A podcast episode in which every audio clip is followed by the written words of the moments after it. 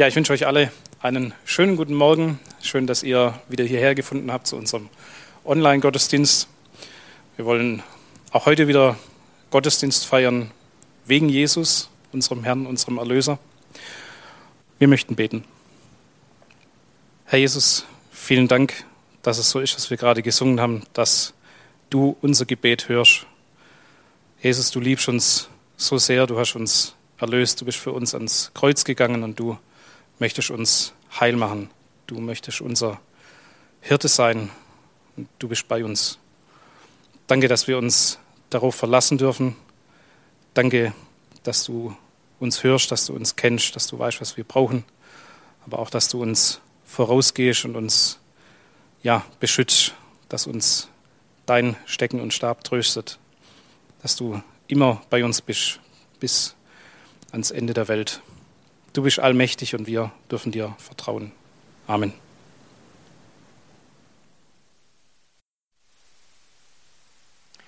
Guten Morgen. Schön, dass Sie, schön, dass du dabei bist. Lassen wir uns heute Morgen wieder neu ermutigen, durchzuhalten.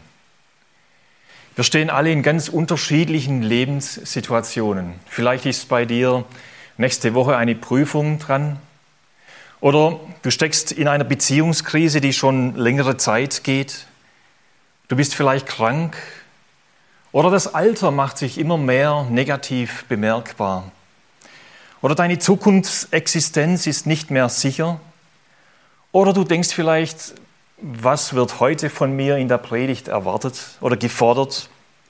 Ich möchte dich ermutigen, wir halten durch in dem Bewusstsein, dass Gott uns hält Gott, der Allmächtige, der Allgegenwärtige, der alle Macht hat im Himmel und auf Erden, er hält uns. Und wir halten uns an ihm fest. Ihr habt vielleicht im Einladungsflyer einen Läufer gesehen, der am Joggen ist. Ich laufe auch immer wieder mal. Ich weiß, ich sollte es öfters tun. Und ich denke, wir alle, wir sagen uns wahrscheinlich, wir sollten es öfters tun. Heute geht es aber nicht um Sport und um Gesundheit, was auch gut ist und wichtig, aber es geht darum, im Glauben durchzuhalten. Aber eben in dem Bewusstsein, dass Gott uns hält. Halte durch in dem Bewusstsein, dass Gott uns hält. Das ist so das Fundament für die Botschaft heute Morgen. Ein kurzer Schwenk in die Geschichte. Der britische Staatsmann Winston Churchill er hatte die Gabe, mit fesselnden Botschaften sein Volk zu ermutigen im Zweiten Weltkrieg. Und er hatte in seiner berühmtesten Rede am 29. Oktober 1945 diese folgende Rede gehalten, ganz kurz. Never give in, never, never, never. Wir geben uns selbst niemals auf, niemals, niemals, niemals. Mit anderen Worten, wir halten durch. Es ist gut, dass die Alliierten damals durchgehalten haben. Wir denken an D-Day und die ganzen Geschichten und dass sie Deutschland damals von diesem verbrecherischen Naziregime befreit haben. Und seit 75 Jahren haben wir Frieden im Land, ein Geschenk von Gott. Halte durch. Und mit diesen Worten will ich uns heute Morgen wieder neu ermutigen. Aber ich will, dass wir etwas tiefer blicken als nur Politik, Krieg und Frieden oder Sport, wo man eben gut rennt und den Siegeskranz bekommt oder so. Es, gibt, es gilt hier vor allem im geistlichen Bereich durchzuhalten. Wir glauben, in unserem Herzen, im inneren Menschen wollen wir durchhalten. Es gibt nämlich so viele Dinge, die uns abhalten wollen, die uns als Gewicht beschweren und behindern wollen. Wir lesen den Text für heute Morgen aus Hebräer Kapitel 12, Vers 1 bis 2. Und vielleicht fällt euch auf, dass wir diesen Text vor ein paar Wochen schon mal gelesen haben, wo wir von viele darauf hingewiesen wurden, dass wir Hilfe bekommen in Krisen. Es geht heute jetzt nicht unbedingt um Krisen, sondern diese Botschaft hat mich inspiriert, vor allem den Aspekt des Wettkampfes neu zu beleuchten. Ganz kurz zu meiner Person. Ich bin Gemeindepastor der Gemeinde für Christus ähm, und komme aus der Ortsgemeinde Rothenmaat, der wunderschöne Fleck im Welsheimer Wald zwischen Althütte und Kaisersbach. Übrigens baut die Gemeinde gerade ein neues Gemeindehaus, unterstützt von der Gesamtgemeinde. Und du bist ganz herzlich eingeladen, mal vorbeizukommen. Und auch später, wenn es dann wieder das Programm anläuft, einfach am Gemeindeleben mit dabei zu sein. Wir lesen den Text Hebräer Kapitel 12, Vers 1 bis 2. Da wir nun, der Hebräerschreiber, er nimmt Bezug auf Kapitel 11, da wird beschrieben von verschiedenen Personen, die eben geglaubt haben, die durchgehalten haben. Es waren keine Helden, aber sie haben an ihren Herrn geglaubt. Da wir nun von so vielen Zeugen umgeben sind, die ein Leben durch den Glauben geführt haben, wollen wir jede Last ablegen, die uns behindert, besonders die Sünde, in die wir uns so leicht verstricken. Wir wollen den Wettlauf bis zum Ende durchhalten, für den wir bestimmt sind. Dies tun wir, indem wir unsere Augen auf Jesus gerichtet haben, von dem unser Glaube vom Anfang bis zu Ende abhängt. Da wir nun von so vielen Zeugen umgeben sind, die ein Leben durch den Glauben geführt haben, merken wir, dass wir in einem Wettlauf sind. Halte durch, gib nicht auf, du schaffst es. Der Schreiber hier benutzt ein Bild oder vermutlich ein Bild, das in dieser Zeit ganz gut bekannt war, das Amphitheater. Da gab es einen Ort, wo die Läufer Wettrennen machten. Und dann gab es stufenweise so Sitzreihen, die Arena, da saßen Leute, die haben beobachtet. Und sie saßen, sie saßen vermutlich nicht so gemütlich und gechillt auf ihrem Sofa wie ihr heute Morgen, sondern sie waren voll dabei. Ganz bei der Sache, wie in einem Fußballstadion. Alles in ihnen wollte, dass ihr Läufer, ihr Fan gewinnt. Und so feuerten sie ihre Läufer an und schrien aus voller Kehle, Lauf, lauf, halte durch, gib nicht auf, du schaffst es. Merken wir, wie das ermutigen kann. Vielleicht denkst du noch, als du als Kind damals beim Sport oder beim Rennen, deine Eltern haben dir zugeschaut und sie haben dir zugerufen, du schaffst es, gib nicht auf. Das ermutigt. Wir alle brauchen immer wieder neue Ermutigung. Ich erzähle wahrscheinlich am Ende der Botschaft noch ein kurzes Erlebnis, was mich besonders mal ermutigte. Ich lebe heute noch davon. Und jetzt steht in Vers 1, dass wir von einer Wolke von Zeugen umgeben sind. Eine, oder die, die Luther-Übersetzung redet von einer Wolke von Zeugen. Wir hatten erst am Donnerstag von Stefan gehört, es gibt so eine Wolke, die durch die Bibel hindurchgeht. Im Alten Testament die Wolke, die Gegenwart, so ein Bild für die Gegenwart von Gott, aber auch seine Herrlichkeit, die sich in dieser Wolke widerspiegelt. Und so sind wir umgeben von einer Wolke von Zeugen. Wir stellen uns vor, wie sie in der Arena sitzen und sie feuern uns an. Sie haben etwas schon durchlebt und sie ermutigen uns. Diese Menschen sind schon lange bereits gestorben. Versteht mich jetzt bitte nicht falsch. Ich meine nicht diese Leute, die da schon gestorben sind, die sind noch irgendwo bei uns als Geist oder Geister oder so. Da lesen wir nichts davon in der Schrift und beobachten uns. Das meine ich jetzt nicht, sondern wir sollen uns einfach mal das vorstellen, so als Bild. Sie sitzen da, diese Wolke von Zeugen in dieser Arena und sie, sie rufen uns zu, sie ähm, feuern uns an. Diese Wolke von Zeugen, sie weist auf Kapitel 11 hin. Wer wird da erwähnt? Abraham, der glaubte. Er feuert uns an, Gott mit Haut und Haaren zu vertrauen. Auch wenn scheinbar nichts geht, Geduld zu haben bis ins hohe Alter. Er sagt uns, ich und meine Frau, wir wissen, was es bedeutet, an Gottes Zusagen zu zweifeln. Dennoch hat es sich gelohnt. Dann lesen wir von Josef, der durch viele Tiefs gegangen ist, vor allem in der ersten Hälfte seines Lebens. Er sitzt in der Arena und ruft uns zu, der Feind dachte es böse zu machen, aber Gott hatte es gut gemacht. Am Ende kann ich das sagen. Gott hat es gut gemacht. Oder Ruth, sie zeigt uns, dass wir nicht so schnell aufgeben sollen. Naomi will sie zurückschicken, zwei, dreimal sogar, aber sie hält fest und sie sagt, wo du hingehst, da will ich auch hingehen. Wo du bleibst, da bleibe ich auch. Dein Volk ist mein Volk und dein Gott ist mein Gott. Wo du stirbst, da sterbe ich auch, da will ich auch begraben werden. Loyalität bis ans Ende. David, Ihr denkt vielleicht jetzt gleich David und Goliath, aber das meine ich jetzt nicht. Auch eine schöne Geschichte, aber ich meine, David, er feuert uns an, auch wenn du alles hinschmeißen willst, weil du versagt hast. Ich kenne dieses Gefühl. Ich habe jämmerlich versagt. Denken wir an diese Geschichte mit Bathseba, der Ehebruch. Denken wir an den Mord an Uriah. Er wollte alles hinschmeißen, aber er sagt, ich weiß, was es bedeutet, der Herr hat mir vergeben. Er sagt in Psalm 32, wohl dem, dem seine Schuld vergeben ist. Deshalb gib niemals auf, auch wenn du versagt hast. Er könnte vielleicht uns auch sagen, wenn mir vergeben wurde, dann kann Gott auch wirklich jedem vergeben. Jeremia, der wirklich aufgeben wollte, der leidende, der weinende Prophet, er sagt, O Herr, du hast mich überredet und ich habe mich überreden lassen. Für alle Welt bin ich zur Zielscheibe des Spottes geworden.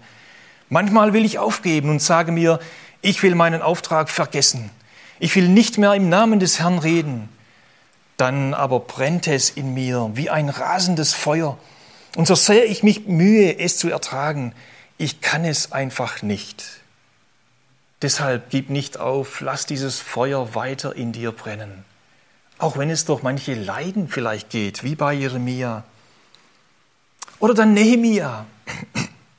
Von außen, von innen gab es Störfaktoren, die ihn aufhalten wollten, die Mauer weiter zu bauen. Aber er gibt nicht auf. Er schaut auf seinen Herrn und er sagt, die Freude am Herrn ist meine Stärke.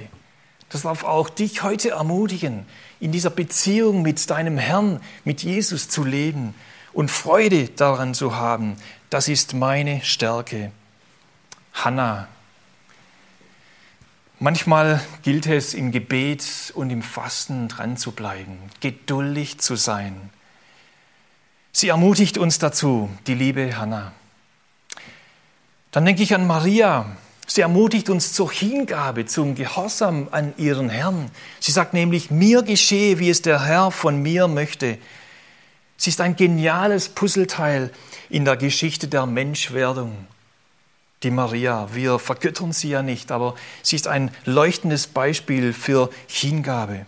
Diese und noch mehr, sie haben Siege errungen.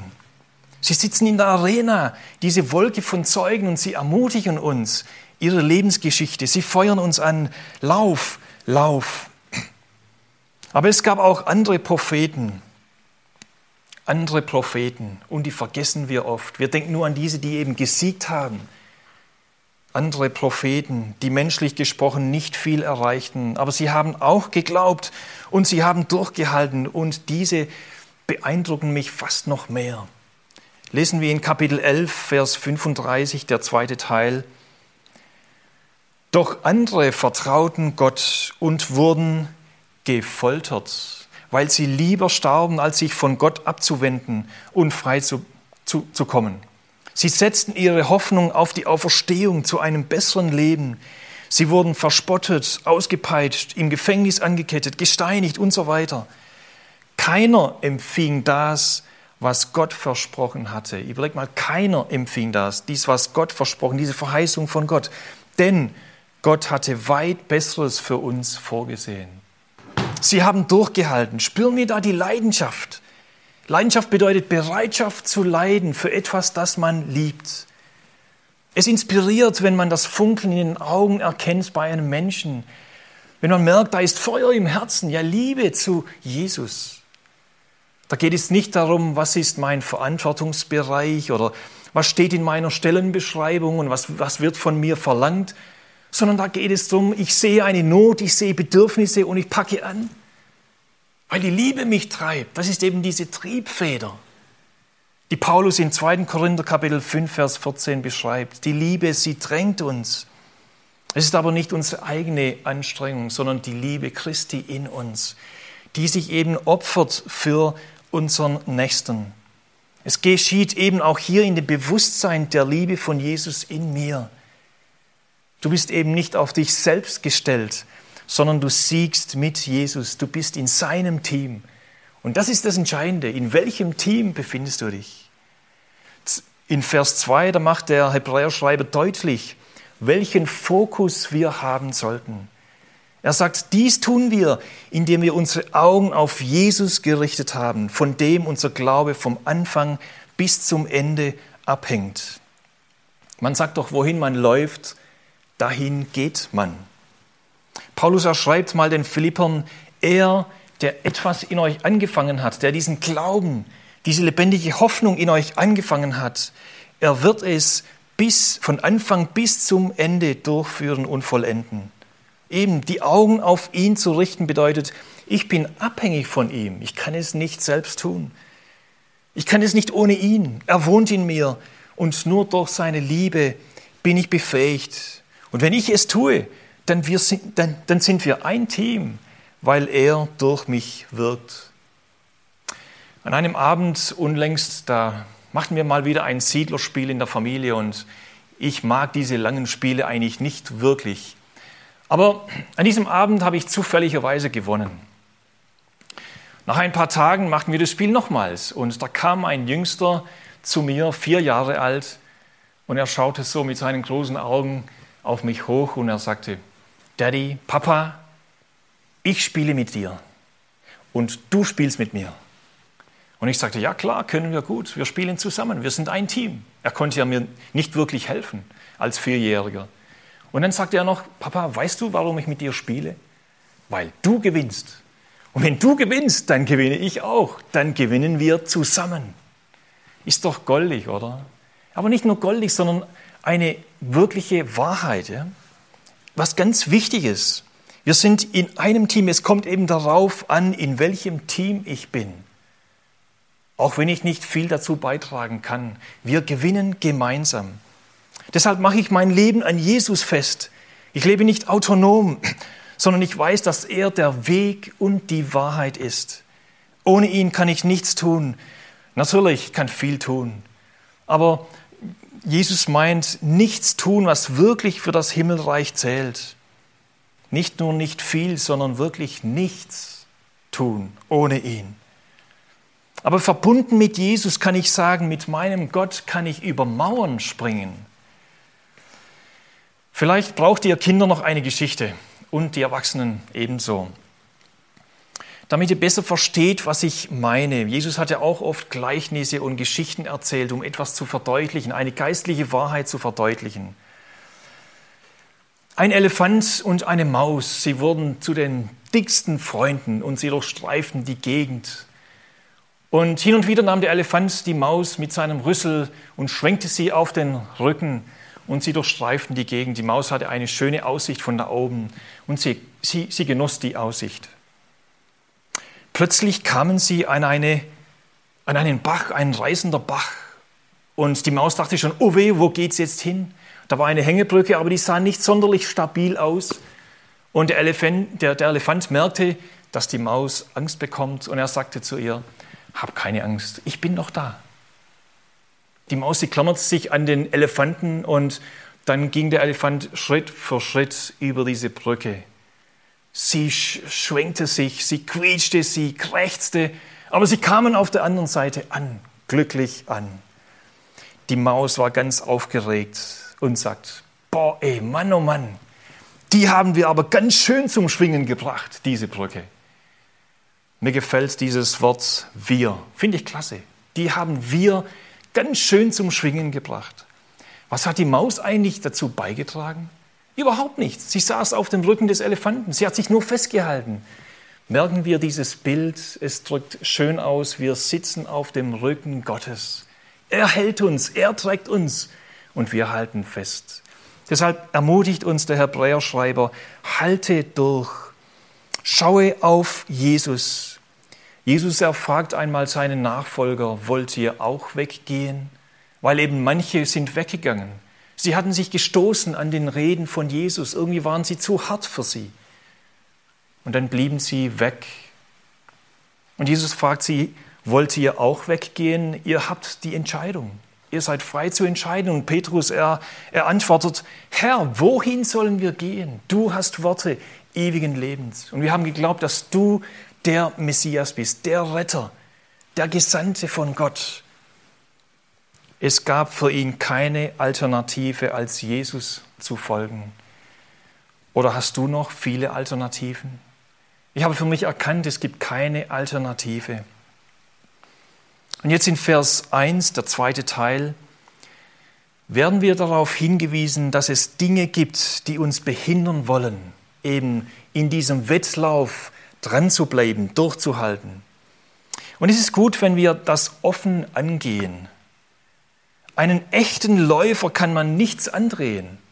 Wenn er durchstartet, kannst du nicht kommen mit einer goldenen Rolex-Uhr und sagen, ja, nimm diese mit, die ist so schön auf deinem Arm.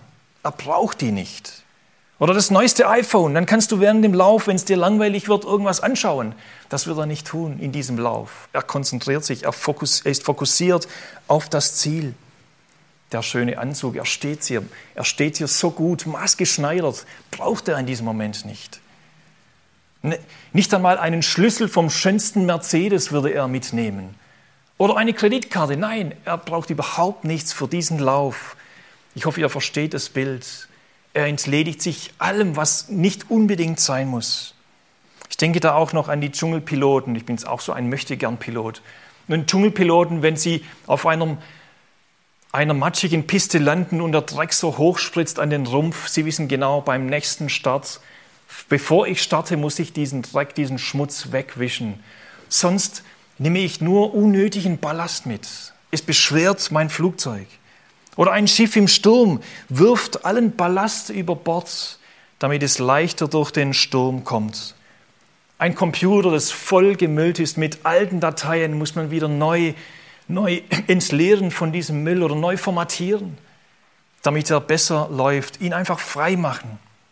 Das sind alles nur Bilder, aber sie deuten auf unsere Seele in, auf unser inneres Leben.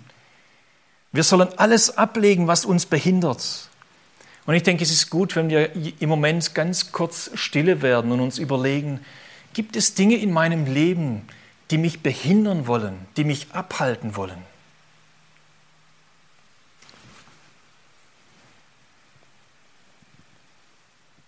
Der Hebräerschreiber, er weist auf zwei verschiedene Dinge hin. Ganz normale alltägliche Dinge und eben die Sünde. Sünde bedeutet Zielverfehlung, ist wie, wie wenn wir mit Pfeil und Bogen schießen und wir irgendwie verfehlen das Ziel. Eben diese Leitplanken, die Gott uns gegeben hat. Wir leben außerhalb diesen Leitplanken. Das ist genau, was die Bibel meint mit Sünde, mit Schuld. Da geht es um Hass in unserem Herzen. Es geht um Unwahrheit, nicht ehrlich sein zu den anderen und zu mir selber. Eifersucht, Mordgedanken, Ehebruch, Geldliebe oder Unversöhnlichkeit, wenn man dem anderen nicht vergeben kann. Ganz offensichtliche Dinge, die uns anhaften möchten.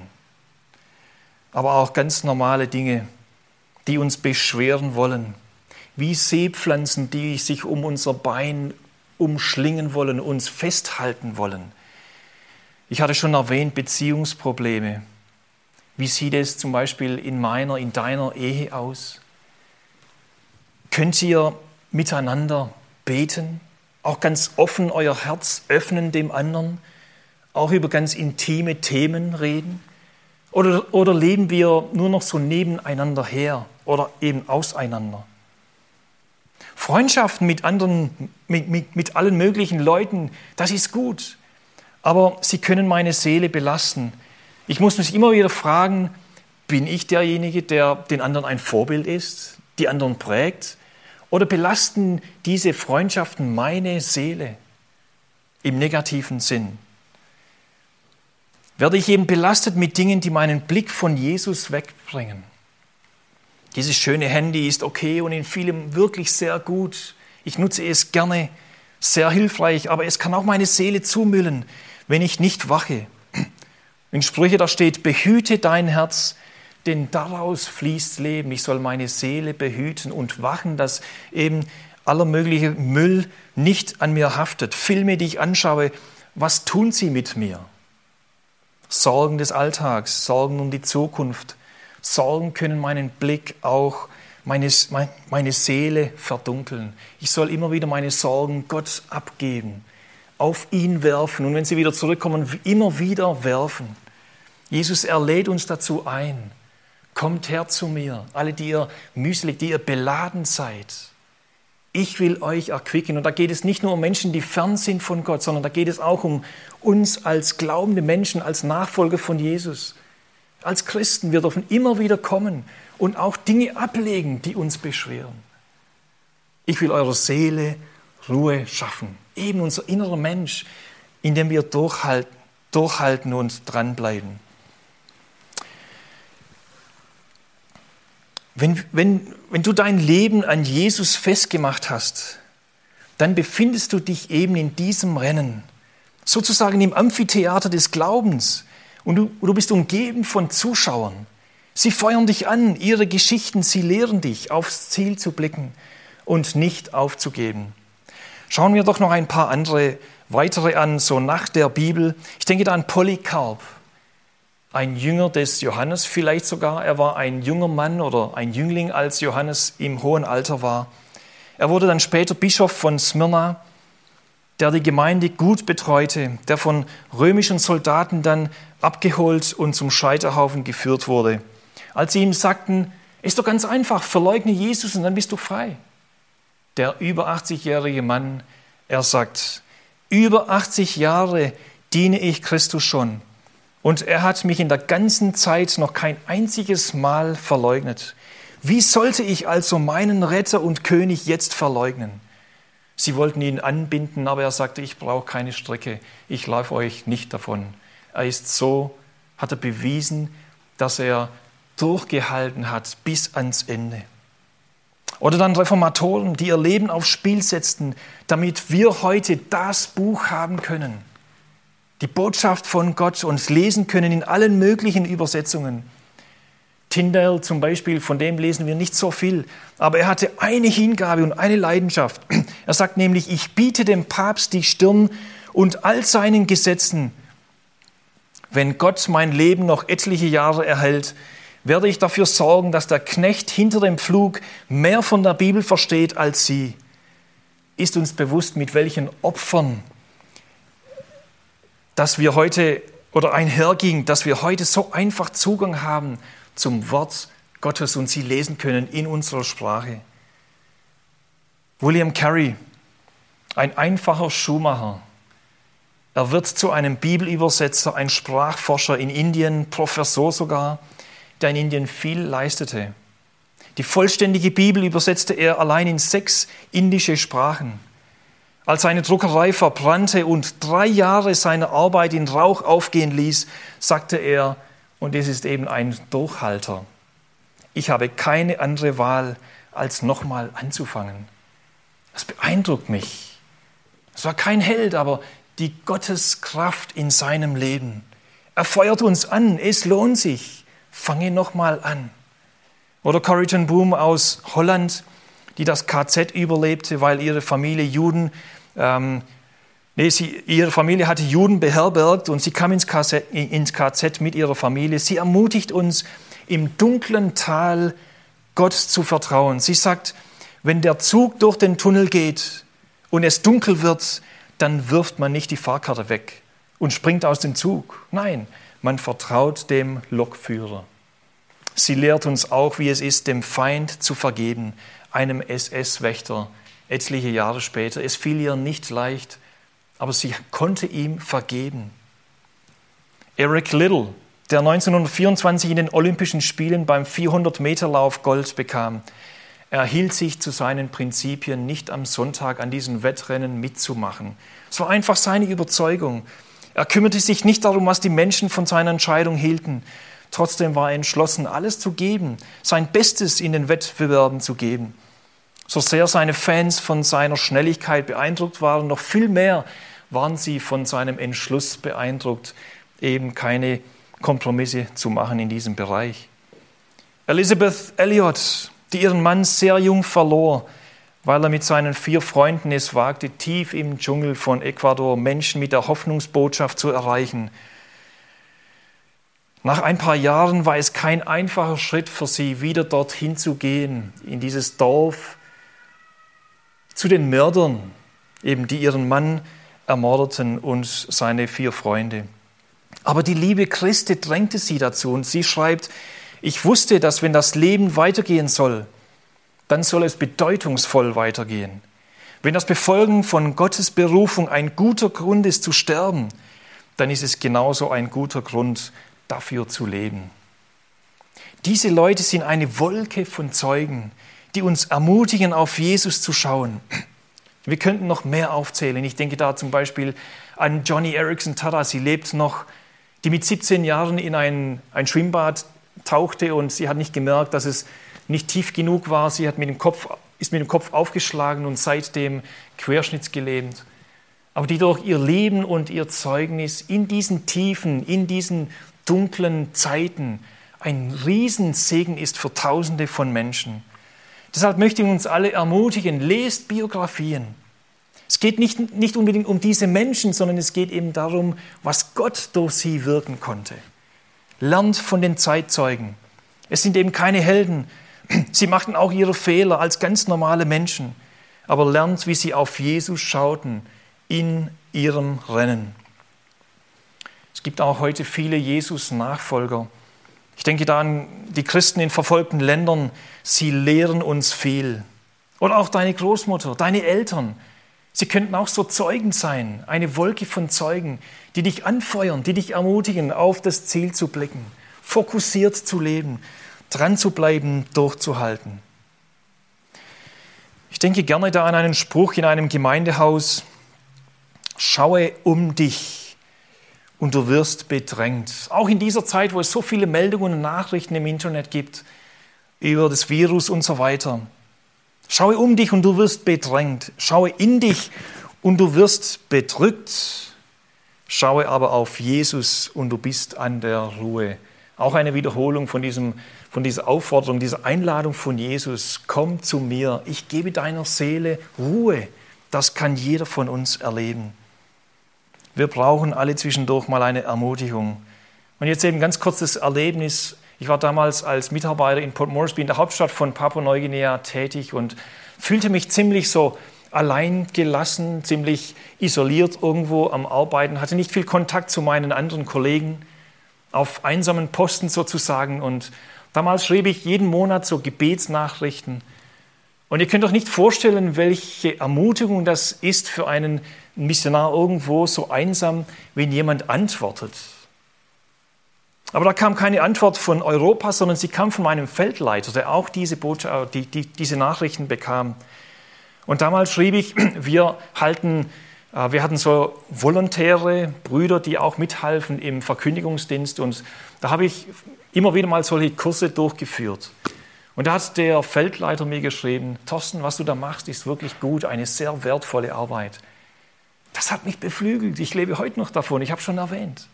Einfach eine Ermutigung. Und ich weiß, es war wirklich ehrlich gemeint, nicht nur so super, super, super, ja, sondern es war wirklich ehrlich gemeint, das, was du tust, ist wirklich wertvoll. Wir brauchen das immer wieder. Überlege dir heute eine Person, wo du weißt, sie geht durch bestimmte Schwierigkeiten und ermutige diese Person durch eine SMS, eine WhatsApp-Nachricht oder eine Sprachnachricht oder rufe sie an, bete für diese Person, schicke ihr irgendein Ermutigungswort, eben dran zu bleiben, durchzuhalten. In diesen verschiedenen Situationen, in Krankheitsnöten, wenn Schmerzschübe kommen, wenn solche Depressionsphasen da sind.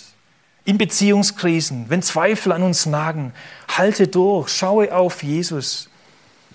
Denn bei dir ist die Quelle des Lebens, schreibt der Psalmist. Und in deinem Licht sehe ich das Licht. Jesus, er ist mein Leben. Ich schaue auf ihn. Und deshalb will ich durchhalten.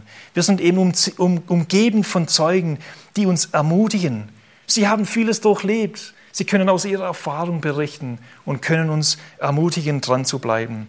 Auch wir wollen festhalten, eben in dem Bewusstsein, dass Gott uns hält. Wir sitzen auf seiner Schulter und er geht mit uns durch diese Zeit.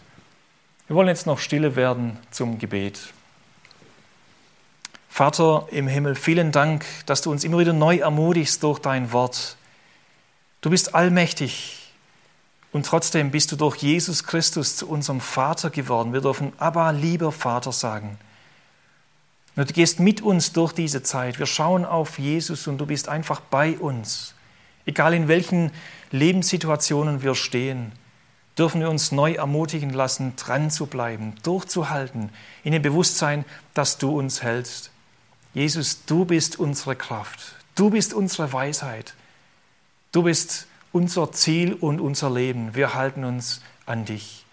Danke, dass du auch in dieser neuen Woche mit uns gehst und uns begleitest und uns segnest. Amen.